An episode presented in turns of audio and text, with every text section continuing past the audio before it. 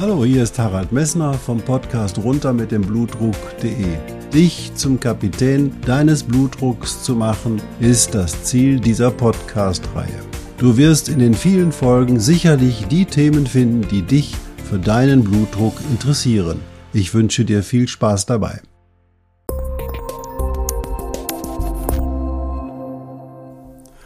Hallo, hier ist wieder Harald Messner vom Podcast runter mit dem Blutdruck.de. Schön, dass du eingeschaltet hast. Ich freue mich, dass dich die Folgen immer noch interessieren. Du hast jetzt die Chance, die 139. Folge der Reihe runter mit dem Blutdruck.de zu hören. Und heute geht es um ein sehr heißes, teilweise auch feuchtes Thema, was möglicherweise deinen Blutdruck senkt und wenn du es auch regelmäßig in Anspruch nimmst, auch deine Prognose verbessert. Ich wünsche dir viel Spaß dabei. Ja, ein heißes Thema ist heute ein großes, großer Punkt in dieser Podcast-Folge. Zusätzlich gibt es aber auch noch ein bisschen Physiologie, damit du verstehst, warum das heiße Thema dir gut tut. Ja, ich will mal auspacken. Das heiße Thema ist Sauna oder warme Bäder, die offensichtlich in der Lage sind, deinen Blutdruck zu senken. Ich will erstmal erzählen, es gibt eine ganze Reihe Untersuchungen, Studien, die beweisen, dass regelmäßige Saunagänge deinen Blutdruck senken können. Und da müssen es nicht diese Saunagänge sein, ja, wo 93 oder 100 Grad drin sind und wo dann ein Aufguss gemacht wird, wo es dann extrem heiß wird, weil ja das Wasser auf den Steinen verdampft und du ordentlich ins Schwitzen kommst. Nein, es sind vielmehr die Saunagänge, die so mit 65 Grad und relativ hoher Luftfeuchtigkeit einhergehen. Warum?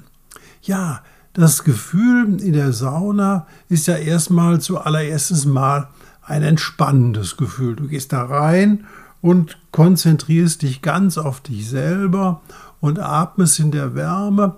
Und in dieser Zeit geht der Körper her und muss versuchen, seine Körpertemperatur, die normalerweise 36,5 Grad ist, konstant zu halten. Und was macht er? Er geht erstmal her und stellt alle Hautgefäße weit, damit eben er seine Energie, die er sozusagen in sich bildet die ganze Zeit, weiter abgeben kann. Und was macht Weitstellung der Gefäße? Die Weitstellung der Gefäße führt dazu, dass dein Gefäßwiderstand, wenn du in der Sauna sitzt, sinkt. Und was passiert, wenn dein Gefäßwiderstand sinkt? Dann sinkt auch dein Blutdruck. Und der nächste Weg, den dein Körper machen muss, oh, das, der erkennt dann relativ schnell, das Absenken des Gefäßwiderstandes kann meine Temperatur in diesen 65 Grad Umgebungstemperatur nicht halten. Nee, er muss noch ein anderes Mittel einsetzen und das ist nämlich das Mittel des Schwitzens. Also bilden sich bei dir auf deiner Haut Schweißperlen und diese Schweißperlen stammen aus deiner Körperflüssigkeit. Die Schweißdrüsen gehen also her, saugen sozusagen aus dem Blut und aus dem umgebenden Gewebe die Flüssigkeit an und sezernieren sie quasi auf die Hautoberfläche. Und wenn dann diese Schweißperlen auf deiner Haut verdampfen und das Wasser sich sozusagen in Gas auflöst, weil die Temperatur so hoch ist, dann entsteht eine sogenannte Verdunstungskälte. Und mit dieser Verdunstungskälte kannst du deine Körpertemperatur während des Saunabades konstant halten. Ja, also gibt es eine ganz berüchtigte oder ganz berühmte Frage, welches Säugetier kann zum Beispiel am längsten laufen? Die meisten sagen, ja, ist der Gepard oder eine Gazelle oder ähnliches. Nein, es ist jemand anders, ist auch nicht der Hund, sondern ist der Mensch. Denn der Mensch hat sehr, sehr viele Schweißdrüsen und er kann im Verhältnis zu seinem, seiner Körperoberfläche als einziges Säugetier am längsten seine Körpertemperatur konstant halten. Selbst Pferden gelingt das nicht. Zwar die schwitzen auch, aber nicht im Verhältnis zu ihrer Körperoberfläche so stark wie die Menschen. Und das bedeutet, der Mensch hat das Best, die beste Möglichkeit, auch in warmen Situationen seine Körpertemperatur konstant zu halten. Also, ihr könnt bei euren Treffen immer mal fragen, hey, wer ist denn der, der am längsten durch die Steppe laufen kann? Und da könnt ihr mal gespannt sein, was ihr da für Antworten bekommt. Dann zurück zum Thema Sauna, weil du dann quasi über die Haut deine Körperflüssigkeit sezernierst über die Schweißdrüsen, entsteht quasi ein Wasserdampf und der kühlt deinen Körper. So, und wenn du dann nach dem Saunagang mal kurz über deine Hand leckst, dann wirst du merken, wow, das Ganze schmeckt ein bisschen salzig. Und woher, woran liegt das? Ja, bei den Schweißdrüsen, die das Wasser sezernieren aus deinem Körper, kommt auch eine ganze Menge Natrium mit und das führt dazu, dass du während des Schwitzens quasi dein Natrium, dein überschüssiges Natrium möglicherweise oder sicher auch verlierst. Also der Natriumgehalt in deinem Körper sinkt durch das Schwitzen ab. Natürlich weiß man genau, wenn man adaptiert ist an heiße Temperaturen, wie zum Beispiel Menschen, die in sehr, sehr heißen Gegenden wohnen, dass dann dieser Natriumverlust beim Schwitzen geringer wird. Das kann der Körper regulieren, denn er merkt, wow, ich verliere zu viel Natrium, da muss ich mal da auf die Bremse treten. Und genau das passiert auch bei dir. Du verlierst nicht unendlich viel Natrium beim Schwitzen, wenn du regelmäßig in die Sauna gehst, sondern da pendelt sich irgendwann ein Gleichgewicht ein. Aber wenn dein Natriumgehalt im Körper, zumindest ist das bei den meisten Hypertonikern so der Fall, hoch ist, dann verlierst du bei den Saunagängen Natrium zusätzlich. Das bedeutet also, es entstehen zwei wichtige Faktoren, ähm, die in die Physiologie eingreifen, nämlich der erste Faktor, deine Hautgefäße weiten sich, dein Blutdruck sinkt und der zweite wichtige Faktor, du fängst an zu schwitzen, du verlierst Wasser und Natrium und damit sinkt auch dein Blutdruck. Wenn du jetzt also als ungeübter Saunier in die Sauna gehst und dich in die 93 Grad warme Sauna oder 100 Grad warme Sauna setzt, dann ist das für den Körper nicht so angenehm. Und das bedeutet, weil dann alle Gefäße weitgestellt werden und quasi auch ein Stressfaktor in dir ausgelöst wird, dass deine Herzfrequenz zunächst mal steigt und dann auch noch der Blutdruck steigt, weil es einfach du ein ungeübter Saunier bist. Und deswegen rate ich dir davon ab, wenn du ungeübter Saunier bist und, sag ich mal, herzmäßig und lungenmäßig nicht gesund bist und dein Blutdruck nicht gut kontrolliert ist, dann ist dieser heiße Saunagang, aber auch nur der heiße Saunagang, nichts für dich. Das bedeutet, du gehst in die Sauna und suchst dir eine Sauna aus, wo eben halt die Temperatur 65 Grad ist und da kannst du locker reingehen in dieser Sauna, verlierst du einfach nur deine Flüssigkeit und du reduzierst deinen Gefäßwiderstand. Und das bedeutet für dich und für deine Gesundheit, dass dein Blutdruck durch diese Maßnahme gesenkt wird. Da gibt es auch sehr schöne Untersuchungen darüber, dass eben halt das, das nach dem Saunagang dein Blutdruck und deine Herzfrequenz deutlich niedriger ist als vor dem Saunagang und das hält auch längerfristig an. Und man weiß, gerade aus finnischen Untersuchungen, die ja regelmäßig in die Sauna gehen, dass Menschen, die quasi zweimal in der Woche ihren Saunagang machen, ähm, dass die eine Wahrscheinlichkeit von 27 Prozent weniger einen Herzinfarkt, einen frühzeitigen Tod oder irgendwelche Durchblutungsstörungen erleiden als die, die niemals in die Sauna gegangen sind.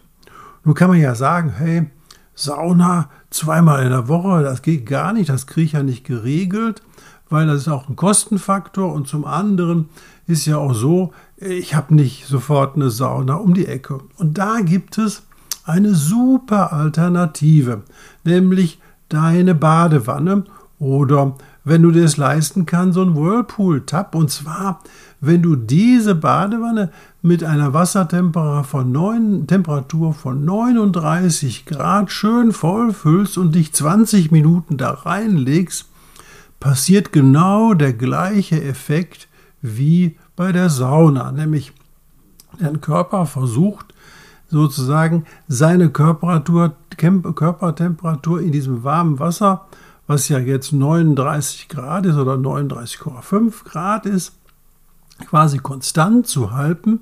Und auch er geht her oder gehst du auch her, wenn du in der Badewanne sitzt und stellst deine Gefäße weit. Das heißt, wenn du in die Badewanne gehst, dann stellst du deine Gefäße weit und dein Blutdruck sinkt. Und weil dein Körper versucht, seine Körpertemperatur weiter über das Schwitzen konstant zu halten, wirst du merken, dass du, wenn du am Kopf da drin sitzt, längere Zeit, dass du am Kopf anfängst zu schwitzen. An der Haut wirst du es nicht merken, weil ja die Haut, die im Wasser ist, dir nicht die Chance gibt zu spüren, dass du dort schwitzt.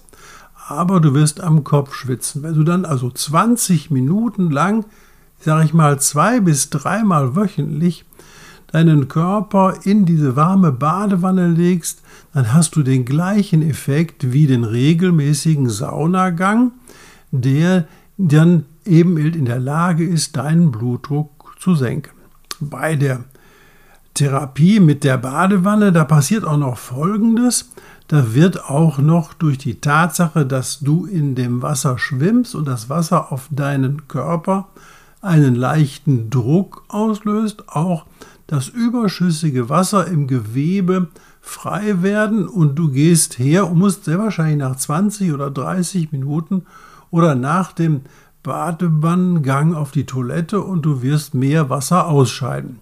Das ist auch eine gute Maßnahme für Menschen, die eine leichte Herzminderleistung haben. Die können sich in die Badewanne setzen und nach 20, 30 Minuten verlieren die plötzlich quasi ihre Situation, wo sie eben halt ähm, zu viel Wasser im Körper haben. Sie können somit ihre Ödeme ausschwemmen. Das nennt man sich Head-Out-Water Immersion. Das ist einfach eine Methode, die man früher sehr stark angewandt hat bei Patienten mit einer Leberzirrhose die eben halt ihr Wasser nicht mehr loswerden aus regulatorischen Gründen und man konnte denen, weil die die Diuretika nicht vertragen haben, sehr schön mit dieser Head-Out-Water-Immersion-Methode helfen. Das brauchst du nicht. Ganz einfach. Du reichst für dich reicht die Badewanne aus um 20 Minuten bei 39,5 Grad in der Badewanne und das regelmäßig und du wirst merken, dass dein Blutdruck langfristig sinkt. Es muss also nicht immer die Sauna sein. Und weil du es regelmäßig machst und du die, dir, dir die Zeit für dich nimmst, sowohl beim Saunagang als auch bei der Badewanne oder beim Whirlpool sitzen, dann ist das eine Zeit, wo du in dich gehen kannst, du zur Ruhe kommen kannst und du über dich nachdenken kannst und du selber in die innere Begegnung gehen kannst. Du siehst also, du hast wirklich super wichtige Effekte bei dieser Therapie, die entweder eine Saunatherapie ist oder eine Head-Out-Water-Immersion oder nimm was ganz deutsch, dreimal bis viermal in der Woche in die warme oder sehr warme Badewanne zu steigen und das für 20 Minuten auszuhalten, wird auf jeden Fall deinen Blutdruck langfristig senken. Ja, was hast du in dieser Folge gelernt? Hey, Hitze oder Wärme kann deinen Blutdruck senken. Eine Saunatherapie oder ein Saunagang für Menschen mit einer Herzminderleistung oder einem erhöhten Blutdruck bis 65 Grad ist durchaus physiologisch und möglich und verbessert das Wohlbefinden und verbessert die Prognose, wenn du es regelmäßig machst. Natürlich bleibst du nur so lange in der Sauna, wie du dich wohlfühlst, damit eben halt auch dein Körper dir zeigen kann, hey, jetzt ist gut, jetzt muss ich aussteigen. Wichtig ist zu beachten, dass Menschen, die zu niedrigem Blutdruck neigen, Saunagänge sehr, sehr vorsichtig machen können und dann auch versuchen sollten, nach den Saunagängen regelmäßig auch wieder zu trinken. Was auch nicht klug ist, aus dem sehr heißen Saunagang als nicht geübter sofort in das Eisbad zu springen, auch das kann kardiovaskuläre Probleme machen, also langsam abkühlen, langsam abschwitzen und die Ruhe, die dabei entsteht, genießen. Ich wünsche dir viel Spaß bei dem Versuch, deinen Körper zu, deinen Blutdruck zu senken mit warmem Wasser oder der Sauna. Also, ich freue mich auf deine Antworten, ob dir das auch so gefällt, ob du dabei zur Ruhe kommen kannst und ob das möglicherweise was ist, was du regelmäßig in deine Wochenhygiene mit einfließen lassen kannst. Bis bald.